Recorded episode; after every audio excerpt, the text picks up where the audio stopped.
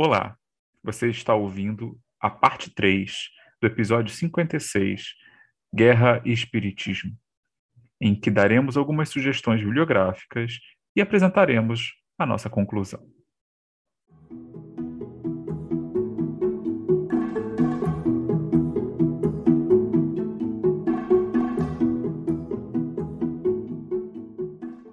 Uma das grandes vantagens da doutrina espírita é que ela é aberta. A gente tem a codificação como ponto de partida, ok, mas não é um ponto de chegada, não é como aquelas escrituras sagradas em que não importa o raciocínio que você faça, a conclusão já está dada, então você tem sempre que se prender àquele texto, ele se torna o alfa e o ômega. O espiritismo não é assim, ou pelo menos não deveria ser assim. É por isso que ele é considerado uma doutrina progressiva, é por isso também que a gente pode dizer, já que é progressiva, ele é uma doutrina também muito moderna e eu diria bastante estimulante. No seu melhor, pelo menos ele é. Ao mesmo tempo, é preciso reconhecer que, considerando o pensamento cristão como um todo, o lugar ocupado pelo pensamento espírita é insignificante, é microscópico. E não estou falando apenas de números, né, de que o espiritismo tem proporcionalmente poucos adeptos em relação a outros grupos cristãos. Mas é uma questão qualitativa também. Para uma doutrina que revela questões profundas da vida e da morte, qual é a nossa participação em debates clássicos e importantes como esse da guerra? Qual é a nossa contribuição para a análise de um assunto que ainda é tão recorrente e relevante no mundo de hoje? Qual é a visão que nós oferecemos ao mundo sobre isso? Ao longo de séculos, católicos, protestantes, dissidentes em geral e até ateus têm dominado as discussões sobre ética e moralidade. Sempre participaram ali. E nós, por que, que ainda não ocupamos um lugar nessa conversa? Por que, que pensadores religiosos ainda podem ser lidos com proveito, mesmo por pessoas que não são religiosas, sobre uma série de assuntos. E por que, que nós, espíritas, geralmente não, não somos lembrados dessa forma? Aqui no Horizonte Espírita, desde o começo, né, o primeiro episódio, nós sempre acreditamos que o diálogo com a ciência, a filosofia e outras formas de religiosidade não apenas é possível, como é necessário. O progresso espiritual do mundo nunca se limitou a uma doutrina só, a uma seita. Nas palavras do Cristo, o Espírito sopra onde quer. Então é preciso construir pontes. Pontes com quê? Com saber que é produzido lá fora. Se nós pretendemos mesmo ser ciência, filosofia e moral, ou religião, como queiram, a gente tem que dialogar. Dialogar com os desafios e as questões que estão surgindo no mundo. Porque não existe uma divisão no espiritismo entre coisas que são do espírito e coisas que são da matéria, no sentido estrito. Tudo faz parte da experiência do mesmo ser. Quando estamos na matéria, certas coisas têm relevância, precisam ser pensadas, precisam ser refletidas, precisam ser objeto de decisões que vão ter repercussão na vida desse espírito. E da mesma forma, quando nós estamos do outro lado, nós ainda interagimos com este mundo de uma forma ou de outra. E as questões que ele nos propõe aqui, nós temos que resolver, muitas vezes, seja do lado de lá ou do lado de cá. Porque, afinal, voltamos para cá de tempos em tempos. Né? Então, pensando dessa forma, dá para entender que o Espiritismo, sendo um movimento historicamente jovem e muito baseado num país periférico cheio de problemas educacionais, a reflexão espírita não tenha crescido muito para temas como o da guerra. Mas, ao mesmo tempo, isso significa que ela tem muito para onde crescer. Ela tem muito como se qualificar, para quem sabe um dia poder informar os não espíritas também, oferecendo ideias, propostas que sejam relevantes sobre como ver esses assuntos difíceis, como a questão da violência, da força, do poder, eh, da política, das nossas obrigações para com a sociedade, etc. Então, eu fiquei pensando como a gente poderia encerrar esse episódio, que já está bem longo, né? e eu não pretendo deixar aqui uma reflexão fechada nessa linha de ah, visão espírita de X ou de Y, com esse tom de coisa definitiva e absoluta, tentando formar uma ortodoxia. O que eu pretendo deixar aqui é só um convite, uma provocação para os ouvintes que quiserem se aprofundar nesse assunto da guerra e dos seus correlatos, da violência, do uso da força, etc.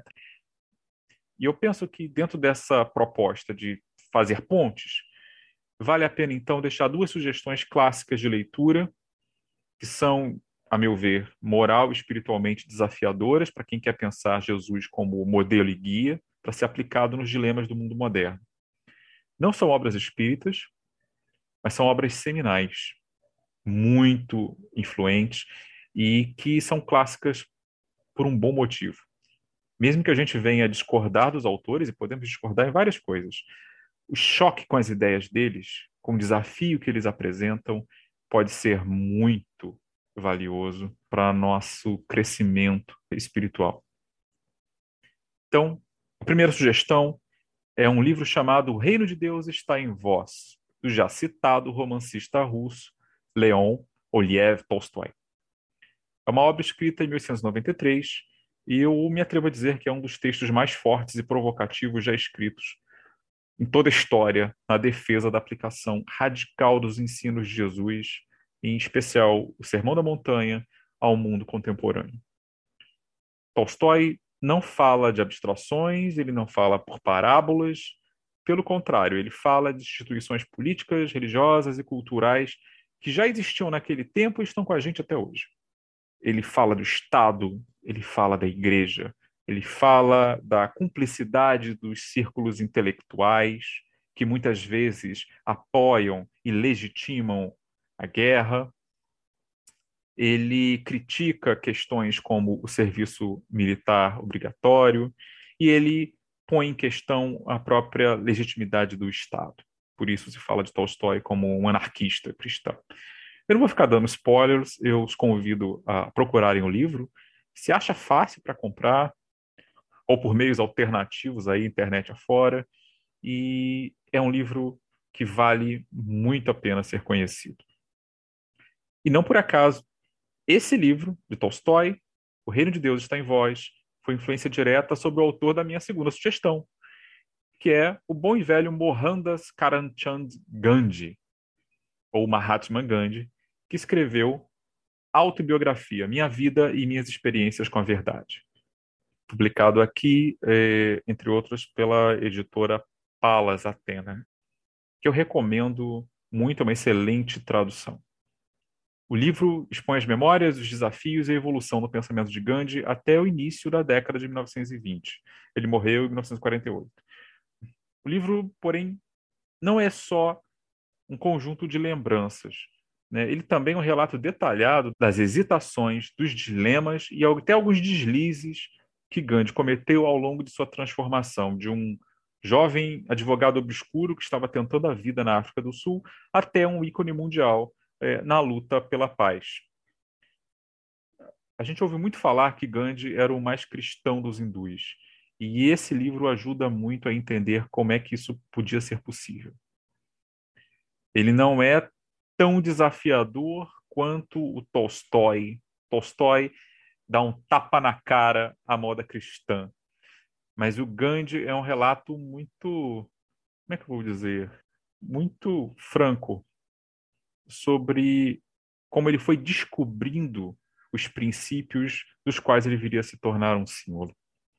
Então, é uma obra muito fértil, que vale a pena não apenas ler, mas até estudar e pensar.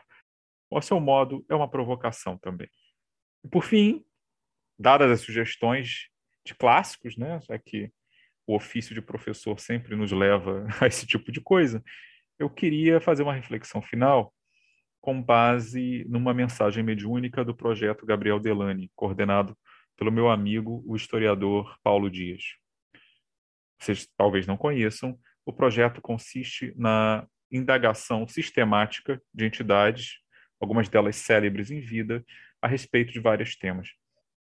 A primeira bateria de perguntas foi feita em 1992, e a conselho dos próprios espíritos, está sendo retomada agora, 30 anos mais tarde.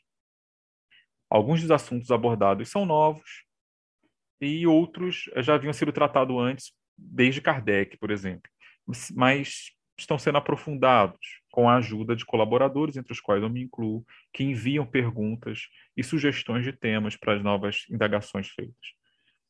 Quem acompanha o Horizonte Espírita sabe que sempre fomos entusiastas da retomada do experimentalismo proposto por Kardec, incluindo aí os grupos familiares e a prática da evocação. O projeto Gabriel Delane vai exatamente nessa linha e é por isso que eu estou citando aqui.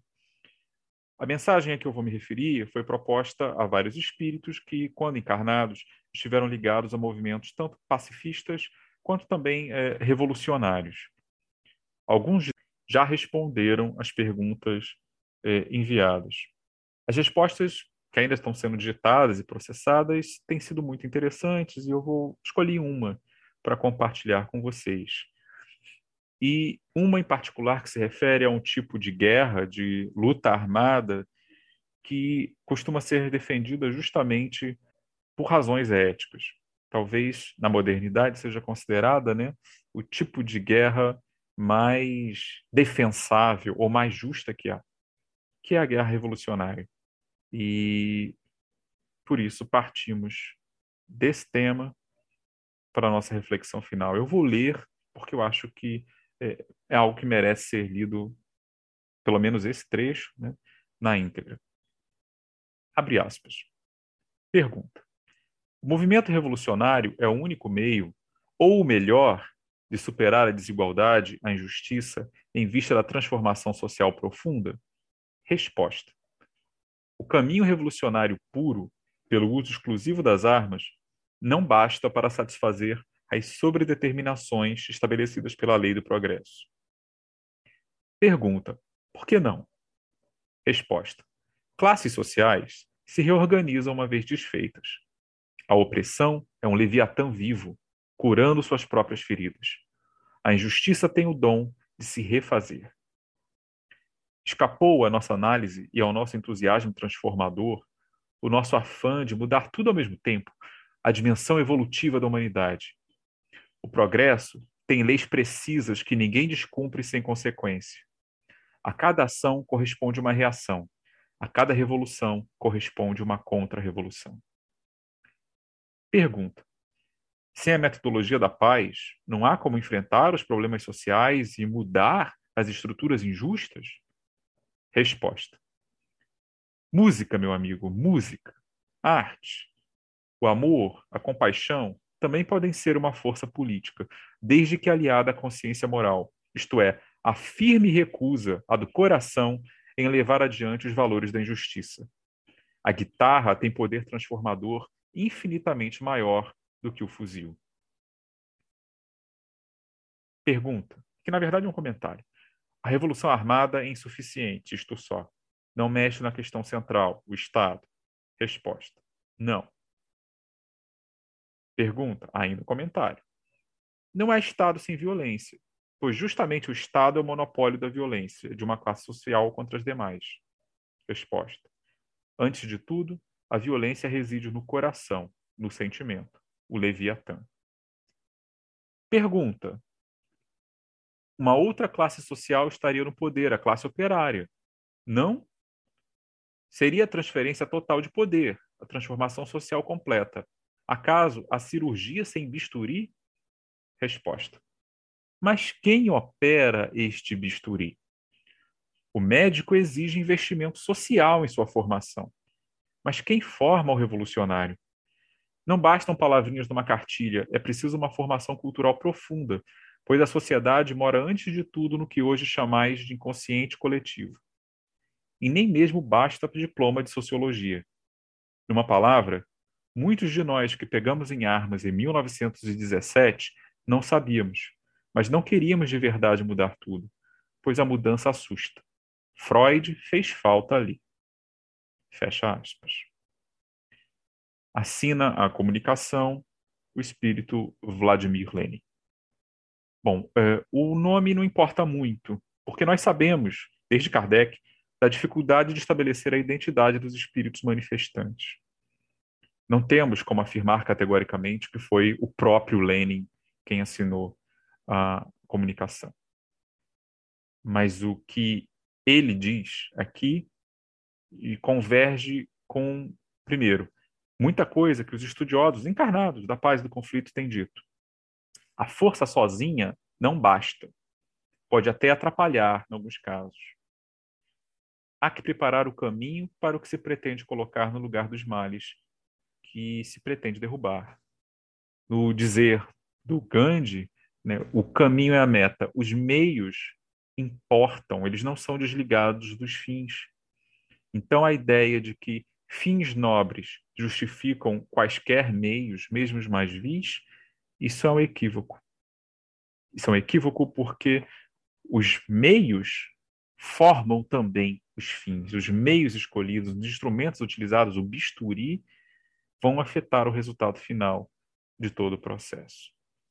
Não por acaso, figuras como Johan Galtung, né, um sociólogo norueguês que criou o campo acadêmico dos estudos de paz e conflito, ele vê a guerra como um meio ultrapassado, destrutivo e desnecessário de resolução de conflitos, porque existem outras maneiras. E isso, por sua vez, bate com o que nós lemos, uma pergunta específica do Livro dos Espíritos, né, que é a pergunta 796, que não trata de guerra, mas sim do progresso da legislação humana, que diz assim: no estado atual da sociedade, a severidade das leis penais não constitui uma necessidade? Resposta: uma sociedade depravada certamente precisa de leis severas. Ou seja, o respondente parece concordar com a pergunta. Mas ele continua: infelizmente, essas leis mais se destinam a punir o mal depois de feito do que a lhe secar a fonte. Só a educação poderá reformar os homens, que então não precisarão mais de leis tão rigorosas. A gente vê aqui que essa ideia de superar a guerra, ela não pode ser realizada como no tempo da Primeira Guerra Mundial, né, que Denis observava e o juiz Hatch também. Isso não se faz com guerras definitivas, guerras para acabar com todas as guerras, como se dizia daquela guerra de 1914. Isso se faz com educação, com evitar as causas da guerra, com aperfeiçoar os meios pelos quais podemos resolver nossos conflitos, nossas diferenças, nossos problemas, sem precisar apelar para o uso da violência. O Espiritismo acredita, acima de tudo, na educação. Não apenas educação escolar, que tem um papel também, mas também numa educação moral, numa educação dos costumes, no aperfeiçoamento, enfim, da, da forma como a gente vive no geral. Isso é o progresso. Então, se sabemos qual é a meta a atingir, um mundo sem guerras, evitando as causas, fazendo com que ela deixe de ser um método aceitável, é isso que devemos buscar, da forma que nos for possível. É claro que, como indivíduos, poucos de nós, muito poucos, têm capacidade de influenciar diretamente os grandes eventos que estão em posições de poder ou de formar opinião pública em larga escala. Mas nós temos, cada um de nós, a nossa própria esfera de influência pessoal. Então, eu acredito que essa educação ela se dá primeiro pela vontade de aprender, depois pela busca dos meios, do aprendizado a esse respeito. E como a gente pode incorporar isso né, na nossa vida. Não só no plano pessoal, nas nossas relações pessoais, tentando tornar a, busca da harmonia, da conciliação, é, do amor, do entendimento, a, a tônica, pelo menos, mesmo que possa haver é, momentos de falha, né? mas a partir daí, desse trabalho de base, a gente pode chegar, quem sabe, ao plano mais geral, ao plano maior. Para usar as palavras do alegado Lenin, por fazer uso do poder maior que a guitarra tem em relação ao fuzil fazer com que a cultura, a arte, as ideias em circulação, elas melhorem, de modo que o fuzil um dia, fazendo eco lá à profecia de Isaías, uh, quando falava das espadas que se tornarão inchadas, os fuzis se tornem tão somente peças de museu. Então, meus amigos, é isso. Eu agradeço muitíssimo pela paciência de vocês. E estamos agora encerrando o nosso primeiro episódio da nova temporada do Horizonte Espírita. A todos vocês, um muito obrigado, em especial ao grupo do Telegram, que deu sugestões para os próximos episódios e sempre foi tão gentil estimulando o prosseguimento do trabalho. Nós continuaremos publicando no Spotify, no YouTube e várias outras plataformas de podcast. Estamos também no Instagram, arroba Horizonte Espírita, tudo junto. E também temos agora um e-mail de contato para quem quiser dar seu feedback, fazer críticas, sugestões, enfim, falar com a equipe responsável do podcast. Por enquanto, apenas eu. É, o e-mail é horizontespírita2@gmail.com. Então é isso, muita paz a todos e até a próxima.